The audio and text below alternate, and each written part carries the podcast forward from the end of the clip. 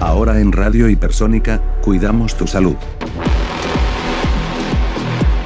Ante la presencia de fiebre de 28 grados y síntomas respiratorios como tos, dolor de garganta, flemas, dificultad para respirar y haber estado en áreas o países con circulación del virus o al haber estado en contacto con un caso confirmado o probable